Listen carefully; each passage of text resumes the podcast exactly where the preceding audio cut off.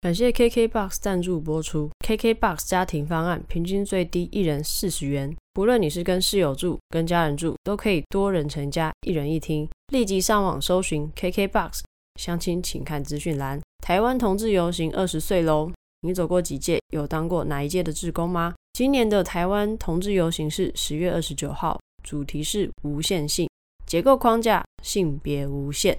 结构框架，看见更多元的可能性，理解与尊重每个人的差异。如果你当天没空到，十月一号到十一月九号，在松山文创园区内还有为改变而走台湾同志游行二十周年回顾展。接下来十一月十九号登场的是高雄同志大游行，主题是无体之爱。疫情期间，生活的空间只剩下身体可以到达的地方，面对未知的不安跟少了与外界的连接，我们还是能保有身体与自己的存在。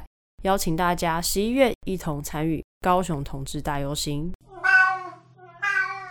Hello，大家好，这里是我才没有要出柜，我是索法克。今天的来宾，他的分量算是重量级吗？我想一下，应该算是。我不是指你的身材，你不要乱比。等下，我今天讲话要尊敬一点。我们先欢迎今天的来宾小艾。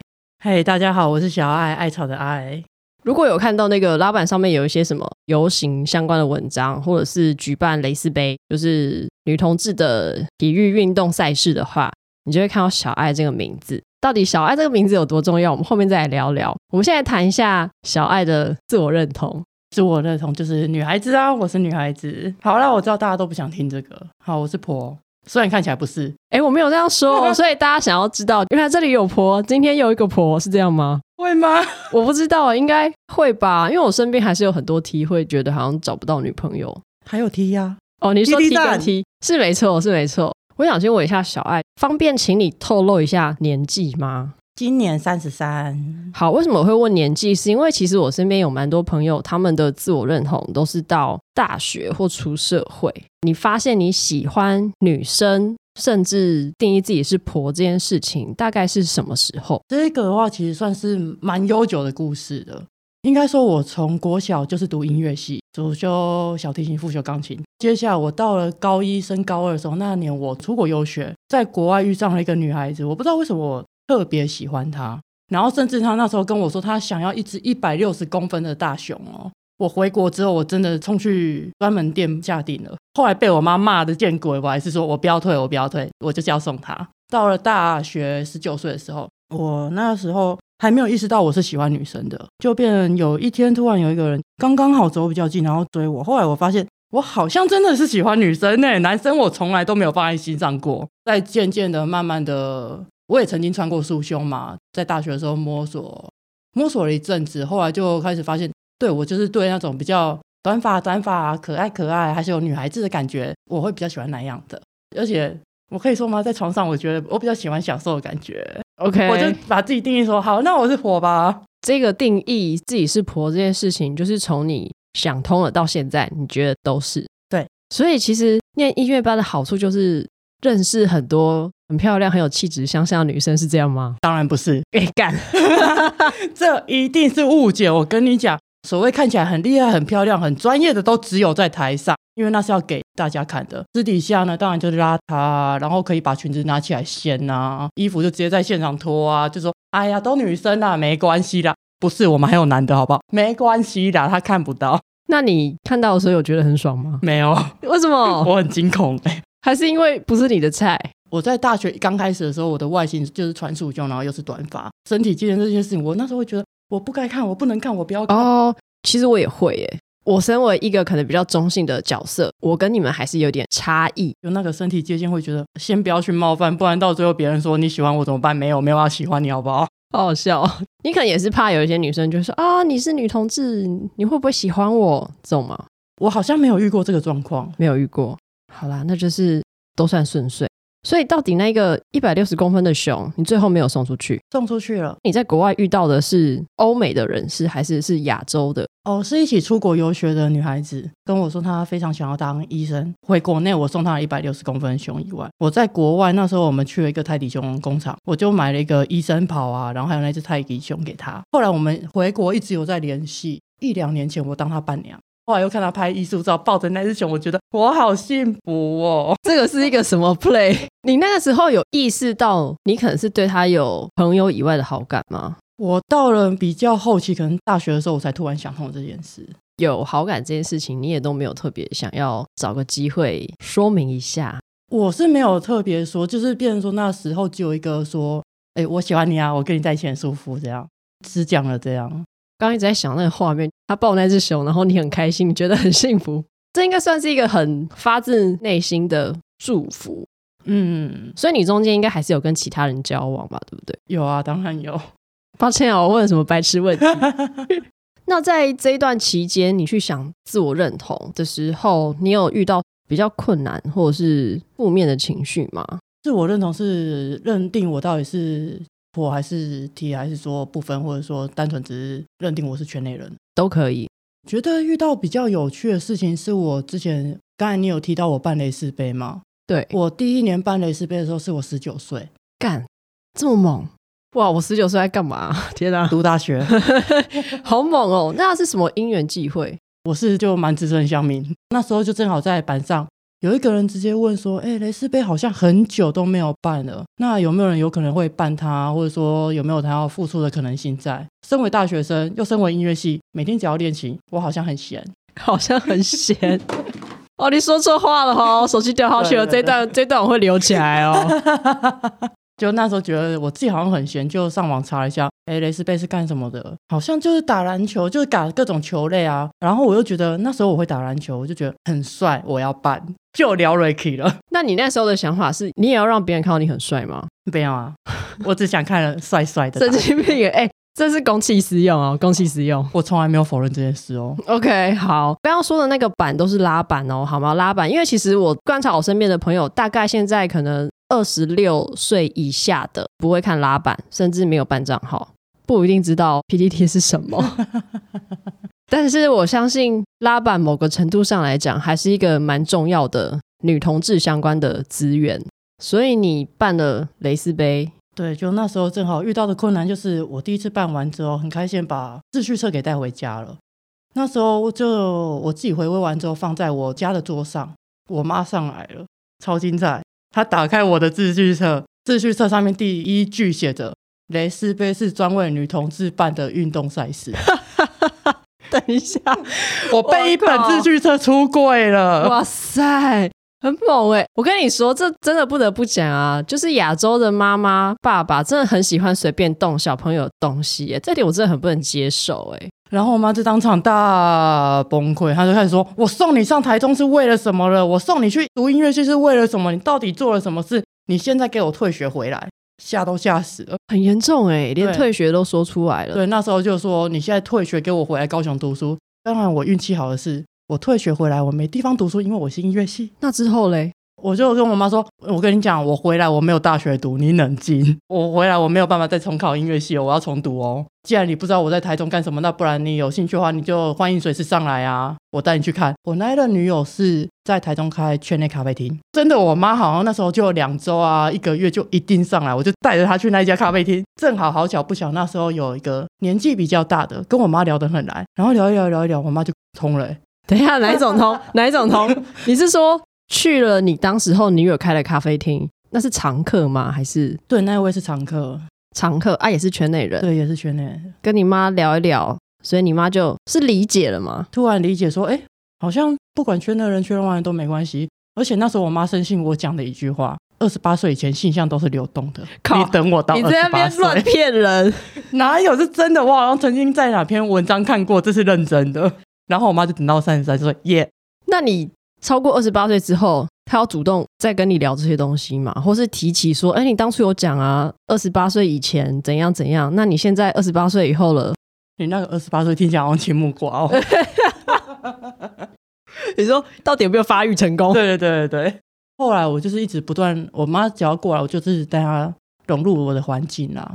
那久而久之，她也没有再问了。曾经有一段时间。我正好那时候搬台中，我开刀嘛，我妈也上来，然后那时候她跟我还有那任女友以及我们三个是住一起的，我妈也 OK，就潜移默化成功，很顺利耶。对，真的顺利，真的很顺利。她在你等于就是十九岁那一年办活动，然后知道你是办女同志的活动，她那个爆炸有维持很久吗？爆了那一年之后，后来就是她上来，我就一直带他去看，一直带他去看。其实这前后大概历经到我大学毕业三四年之后，他才愿意开口跟我谈这件事情。到近期他会直接问我说：“那你今年有当那个游行志工吗？还是说你今年要不要办球赛？”这件事其实听起来很短，但全部大概历经了五年起跳哦。好像要短不短，要长不长，但也花了你一些力气时间。从十九到现在三三，哎，那你有想过邀请他去当志工吗？他既然都可以那么 open 的跟你聊这些，他会过来现场看大家打球，但当职工的话，我还是比较想要小鲜肉啦。OK，所以这一集妈妈不能听哈，妈妈听了回去会难过。家庭上面来说，或是朋友来说，其实等于现在是没有什么太大的问题，或者是说可能会遇到歧视的状况。如果是单纯以家庭，或是说我的工作场合的话，是没有遇到歧视的。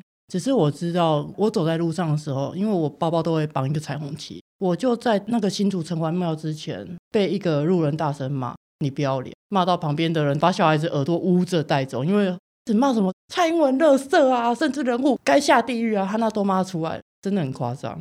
你有报警吗？没有。如果是我，我应该会直接报警，诶，让警察来收他。当下报警的话，主要是那边人太多了，我也是跟朋友去了，就觉得不要把事情闹到他们不舒服。只有我自己一个，我就杠定了。你感觉他是因为身上的彩虹的旗帜，所以特别针对你？我确定，因为那时候他是直接说背什么彩虹旗子啊，女孩子就该背粉红色的啊，干你屁事哦！彩虹旗上面有橘色、有红色、有黄色啊，他妈的 神经病！然后他还在那边现场说，去问里面的那个，他是要你去问神明就对了，对对对，他要问什么？他说去问啊，人家不会认同你的啦，干你屁事哦！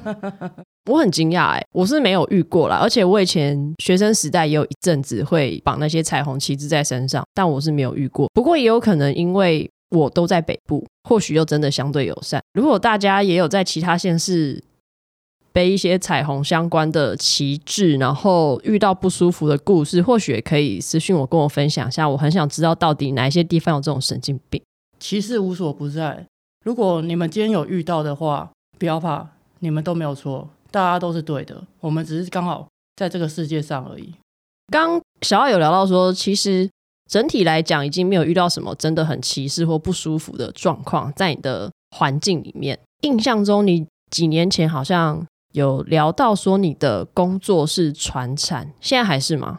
哦，我刚换工作三个月。我也必须说一下，今天非常感谢小艾来上节目，因为呢，我们是五年前玩赖群组认识的。后来呢，因为我太爱潜水了，我就被群主退掉了。最近有一些因缘际会之下，然后就联络上小爱，邀请他来上节目。这样，我想要跟你聊聊你之前那个传产的环境，因为我印象中你以前有说，其实那个地方是需要穿裙子上班。哦，你知道那个是我在前前一份工作了。哦，我们到底多久没见了啊？应该三四年。中间我又换了一份工作，也是传产。我还只能穿裙子的那时候呢，很明显那一位老板就是非常反同。职场上我就只跟他做公事的沟通，其余我是都不讲的。下一份这个正好我的老板是年轻的，虽然他们曾经看过我有绑彩虹旗，我的右边呢我又正好坐着比较年纪大一点的国民党，别人说我也是都不怎么讲，但我相信我的那位小老板心知肚明。嗯，只是大家都不讲啦。说到彩虹旗帜的一个展现，我认为它有一点刻板印象，因为蛮多人还是会直觉觉得你绑这些，所以你是不是性少数，所以你是不是同志？这也算是一个或许是异性恋对于性少数的一个刻板印象。当然，我自己有时候在路上看到，我也会想说，哦，可能是圈内人吗？不过，其实更多时候也有可能真的是。友善的直同志，这个我就有故事可以讲了。我绑那个彩虹带是因为我自己本身就认定我是圈内人，然后我认为这个没有错，我想要展现出来。但是有一次过年呢，我回家，我发现我哥也别着，哎，我当下有一点 shock。那时候我还在刻板印象里面，那我哥是上面还是下面？怎么办啊？等一下，你跟你哥差几岁？我跟我哥差五岁，平常我们都不聊天。你会不会那个时候是想说，哎呀，啊这个人？都没有来跟我出柜。对啊，我就想说，我都那个自己讲了那么多年，然后亲戚在问我，我也都说我同性恋，你怎么都不跟我出柜？后来发现不对了，他有女朋友，他就是一个友善的。以刻板印象来说好了，比较多反对同志的一定是年纪大的，或是年纪稍长的。你有去了解说你哥哥是什么状况下开始可能了解这个议题也好，或者是说，哎，心里真的支持到他愿意做出一个彩虹物品的展现？因为我觉得异性恋男生你要他表达很多情感本身就很困难，更何况是你要让他在身上贴比较敏感议题的标签。这件事其实我没有直接去问过他，但后来我是经由我妈那边转述，我发现他好像也是有在社运团体里面当工作人员。然后太奇妙了吧？对，这是一个莫名其妙，两个兄妹都在社运团体里面当工作人员，而且据说还没有很短，很久。是哦，但是你什么都不知道？对，我什么都不知道，他也不知道我当工作人员。你们真的很不熟哎，有事吗？等于说，其实你哥也都很接受你是交女朋友。那像你家人，他们会去关心你的另外一半吗？你过年他们就会说：“哎，今年结婚的如何啊？啊，那个什么赚多少啊？这个谁逃得过啦、啊？”所以一定会遇到。但在我家的状况是，我爸直接跟我讲说：“我接受你是圈内人，但是你不要把你女朋友带回来给我看，我不想看到。”我觉得这已经是他最大的让步了。然后在我妈这边就很明显嘛，就是说已经可以互相一起吃个饭啊什么的。在我老家，就是我整个家族里面，我阿姨他们也是 OK 啊，要带来就一起带来啊，要吃饭就一起吃饭啊。所以其实我在家族之中是开放的，算是幸运的啦。但是你爸的那个接受程度。听起来还是会有点，就是有那个但书在，你不要带回来，真的就没有带回去。他真的就没有看过我任何一个女友，真的假的？真的没看过。毕竟再怎么样，他已经心知肚明了，他也把他的底线都讲出来了。就跟我们出去跟朋友玩的时候，也会把自己的底线讲出来。你不可以跟我讲鬼故事，你不可以拿蟑螂丢我。嗯，嗯嗯，这个都讲出来还做到，就太过分了吧？状况还是有点不一样啊！你不是说你今天要拿蟑螂去丢你爸，你就只是请他看个人呢，一个活生生的人，这样不好吗？可能回去可以帮忙做家事啊，有的没的啊。哎，做家事是既定概念哦，不一定啊。我会这么说，是因为其实我知道有的人带另外一半回家，会特意要表现，不管是家事也好，或者是说送礼好了，就是要让对方的家长可以理解或感受到说，哎，其实我们在一起跟一般人真的一样，不用担心的这一种。如果以这个角度的话，我觉得送礼的话，当然一两个女友他们会跟我说，哎。我过年不能跟你过去没关系，那就是这个礼物你帮我带回去送到我爸这边。我觉得我爸跟我妈只是差在我爸更为固执，对可能我妈五年十年他 OK，我爸那边可能要十五年二十年吧。时间真的是慢慢去。带过一切啦，这个是比较理性好一点的做法。因为我刚刚就在想，今天如果是我爸，我就会想说，全部家人都接受，就你不接受搞屁，我就会挑战他的底线。不过这个是我自己个人啦，我一直抱持着想法，就是如果我哪天出柜，你们真的不能接受，我觉得那你就是不爱我。我想说，反正爸妈都情绪勒索我那么久，那我情绪勒索一下应该也没有关系。我觉得这可以呼应到你的那个，我才没有要出柜，我们根本不在柜子里面出什么柜。就我觉得我爸妈都知道，我也是一直在想，我到底有什么比较好的契机可以出柜。当然，我也可以理解有的人会觉得，就是你自己一个个体，你其实也根本不用管他们有没有接受你出不出柜这件事情。不过，对我来说是一个我很想完成的课题啊！不过当然还是提醒大家，每个人可以出柜与否的机会成本都不太一样。真的没有什么太大的状况的话，就是不要贸然出柜，还是比较好。我觉得不出柜也很棒，毕竟爸妈都有眼睛在看。很多长辈他们都知道，只是大家要不要去讲开？养你大概十几年、二十几年，甚至说这么长时间看着你把你捏大，会不知道我们毛在干什么吗？我觉得都知道。我们先跳过这个有点沉重的话，沉重的话题，没错。因为其实刚刚小奥有提到说，你的过往经验是有出国游学。那你除了台湾的同志游行，你还有去过其他国家或是台湾其他县市的游行吗？我没有去过其他国家的同志游行，但台湾的每一个我都去过。好，到底有哪几个？好，从哎，你有准备小抄哦？当然准备，有够难背的。台北、宜兰、花莲、台东、高雄、台南、嘉义、彰化、台中、新竹、桃园，有没有绕了台湾一圈呢？加起来也有十一个县市。我地理不是很好，我现在不太确定到底台湾有几个县市，我也不知道。但是 whatever。台湾的同志游行最一开始就是从台北嘛，从台北慢慢发展到现在二零二二，也已经有十一个县市都有办过自己的同志游行。或是同志的活动，同志嘉年华、同志园游会、野餐都是。OK，那我也必须说，我只有参加过台北的。虽然我是台南人，但是每次那个台南的那个时间呢，我都不行，而且很麻烦的是，如果我要回台南，因为我就是有事才会回家的那种人，啊，我没事突然回家，我爸妈就会一直问，我就会觉得很麻烦。应该这几年还是不会去台南的同志游行。怎么不考虑住外面呢？我就会觉得说，我都要回台南，我为什么花一笔钱？住外面，而且因为重点是我在台南没有交通工具，我回台南如果我要在外面玩的话，我就是要么靠家人，要么我就是要再花一笔钱。就会想说，那算了，我还是不要回家好了。真的是每一个台湾的县市有举办过的同志相关的活动，你都有去过，我都有去过。然后刚才以上，如果我有遗漏的，我很抱歉，我已经把我行事历把我记得全部都列上去了。这一些活动里面有没有什么你印象比较深刻的？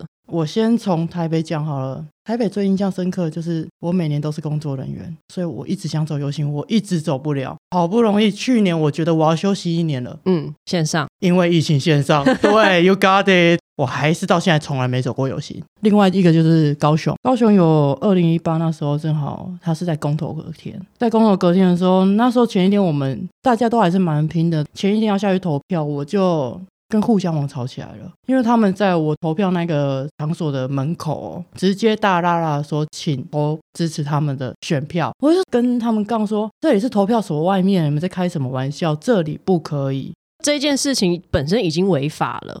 对，违法了。然后重点最让人生气的就是警察叫过来，他说：“哦，没有啊，他们在投票教室的外面三十公尺，他们可以。”当下真的是气到不知道那个什么云霄云霄飞外了吧。那你当下是真的跟他们吵？我是用比较理性的讲法，我跟他说：“你们这样的行为是不对的，这已经有违法的状况。”因为正好我在跟他们讲的时候，警察还没来。我觉得也很开心的一件事是，有人一起过来跟我讲，在这个时候就会觉得。有被鼓励到的感觉。后来虽然警察有说他们没有违法，警察的立场说他们没有违法，只不过他们也自己摸摸鼻子离开了。我觉得算是一个圆满吧，至少不会说在外面继续去影响那些还在犹豫的，或是说真的搞不清楚要投什么票的人。隔天当然大家也都知道结果了嘛，那就是一起抱着一起走完游行。不管怎么样，我们都还在这个世界上，大家都是有存在必要性的。稍微比较沉重的是那个啦，那我讲一个有趣一点好了。好好，来转换一下心情啊。对，我们来转换一下心情。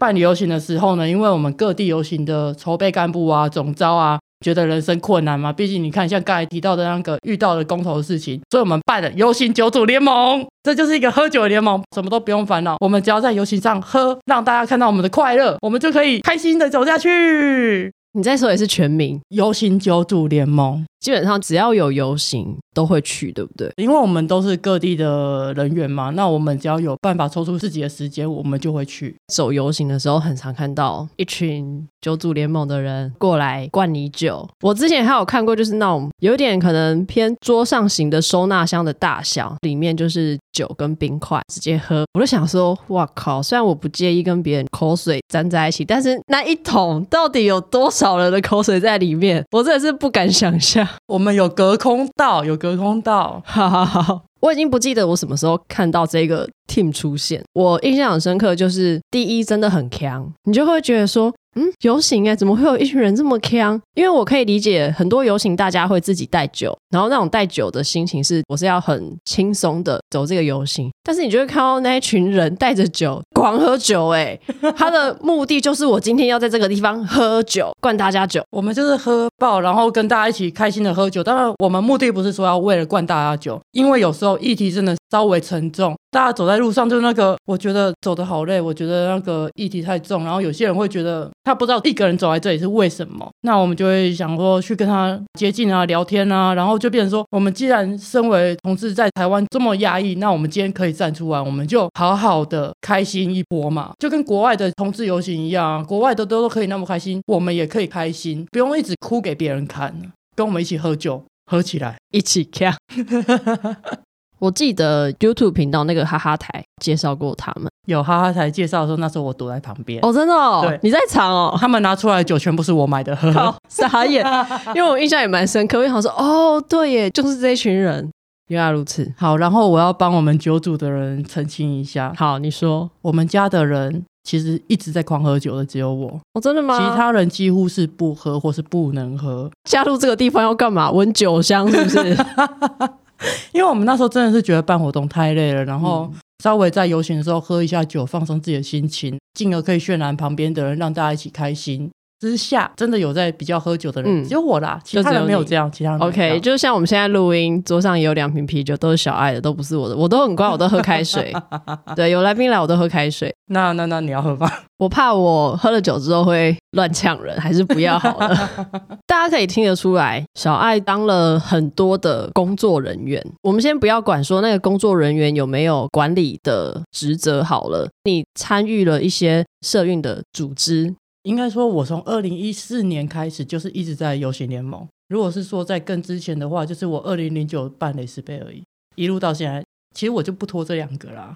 你之前办蕾丝杯，主要可能也是有点私心嘛，嗯、然后包含你觉得，哎，我有打球，那我应该也可以来做这件事情。那除了这个以外，会让你觉得要去做同志游行志工的原因是什么？这个应该说，我在二零一四年的时候。那时候我正好有一个朋友，他莅临开刀，然后他正好报了骑手组，就跟我说：“哎、欸，小艾，你可不可以去代替我？要不然其实我突然开刀，我也没办法去走游行。”哎，等一下，我走过一次，就是二零一四年，那是我唯一一次走游行的时候。哦、对，我想起来了，二零一四年那时候我就去顶替走完了全程的游行，然后就变成说当天我在现场觉得很激励。很开心，然后又有有一种我好像知道我自己人在哪里了。嗯嗯，因为过去其实就是一直我觉得我蛮避俗的，我不太跟大家讲话，也不太跟大家讲自己的现象。虽然你问我，我就可以讲，但是我不会去主动揭露自己。后来就发现，哎，其实我并不是说什么异类耶，我旁边这么多人都是。那时候总知道是雪雪，我就看雪雪她在台上讲了很多事情，以及各种倡议团体讲事情，我自己蛮向往的。然后隔年就加入筹备团体了，一路到现在，二零一四到现在，哎，八年了，哎，好久哦。等于你是二零一四年代替你朋友去走，你刚刚说是棋手组，就是棋子的棋，手部的手。那你如果单纯的当工作人员的话，你还有什么印象深刻的？我知道每一组的压力或者是要承担的事情，其实那个轻重都不太一样。虽然说都是志工，可是因为每一组的工作还是有差异的，除了。刚是说骑手组嘛？是。那你还有当过什么组？后来的话，我是当动员组。顾名思义，就是跟人有关。在最早期的动员组的话，它就是除了我们要招募人马，以及现在的现场施工、筹备施工的招募，以及我们整个活动办完，可能有时候经费足够的话，还会办感恩茶会。外加就变成说，我们还要再举办一些讲座啊，以及在最早期，现在已经分组了。但在我还在动员组的那时候，我们需要场控。场控的话，就变成说，我们游行当天呢，整个路线要怎么走？然后我们自己本身，因为其实彩虹旗要出去嘛，怎么把人推开啊？跟他们说让开，让我们的旗子出去。嗯、因为如果曾经有人看过照片的话，会发现人山人海啊，根本没有任何一个缝隙可以让一个二十个人举的旗子走出去，有够困难的。所以那时候身为场控，就是要想办法跟大家说让开，我们旗子要出去了，我们旗子要出去了。哎，我们的那个商业车，我们的都要出去了，人让开呀、啊！我们每年都做一件事情，但每年都被行政组骂回来。我们每年都跟他说：“我可不可以申请电击棒？” 电击棒，因为人 哎、欸，我好想要！天哪，因为人真的叫不走。哎、欸，我刚刚突然想要警棍也很棒啊，有没有？他不走开就打下去，打他的脚，有没有？打到他倒在地上，欸、不行就可以踩过去。不行，警棍会被看到啊、哦。好，电击的话揪一下，没事。抱歉，我这个是暴力，然后不负责任的一个建议，请大家不要当真好吗？这只是玩笑。以上就是我自己说法课的立场，跟小爱一点关系都没有。OK，我就是讲干话。电击棒也是开玩笑的，我们从来行政组从来没有让我们拿过，请大家不要惊恐。我突然不知道怎么接下去，我好怕，我好怕这集播出去之后不知道会被谁骂，你知道吗？因为同志游行已经要迈入第二十年了嘛，一定有很多前辈们，或是很多当过志工的人，希望你们听了这一集啊，不要私信来骂我，也不要私信去骂小爱。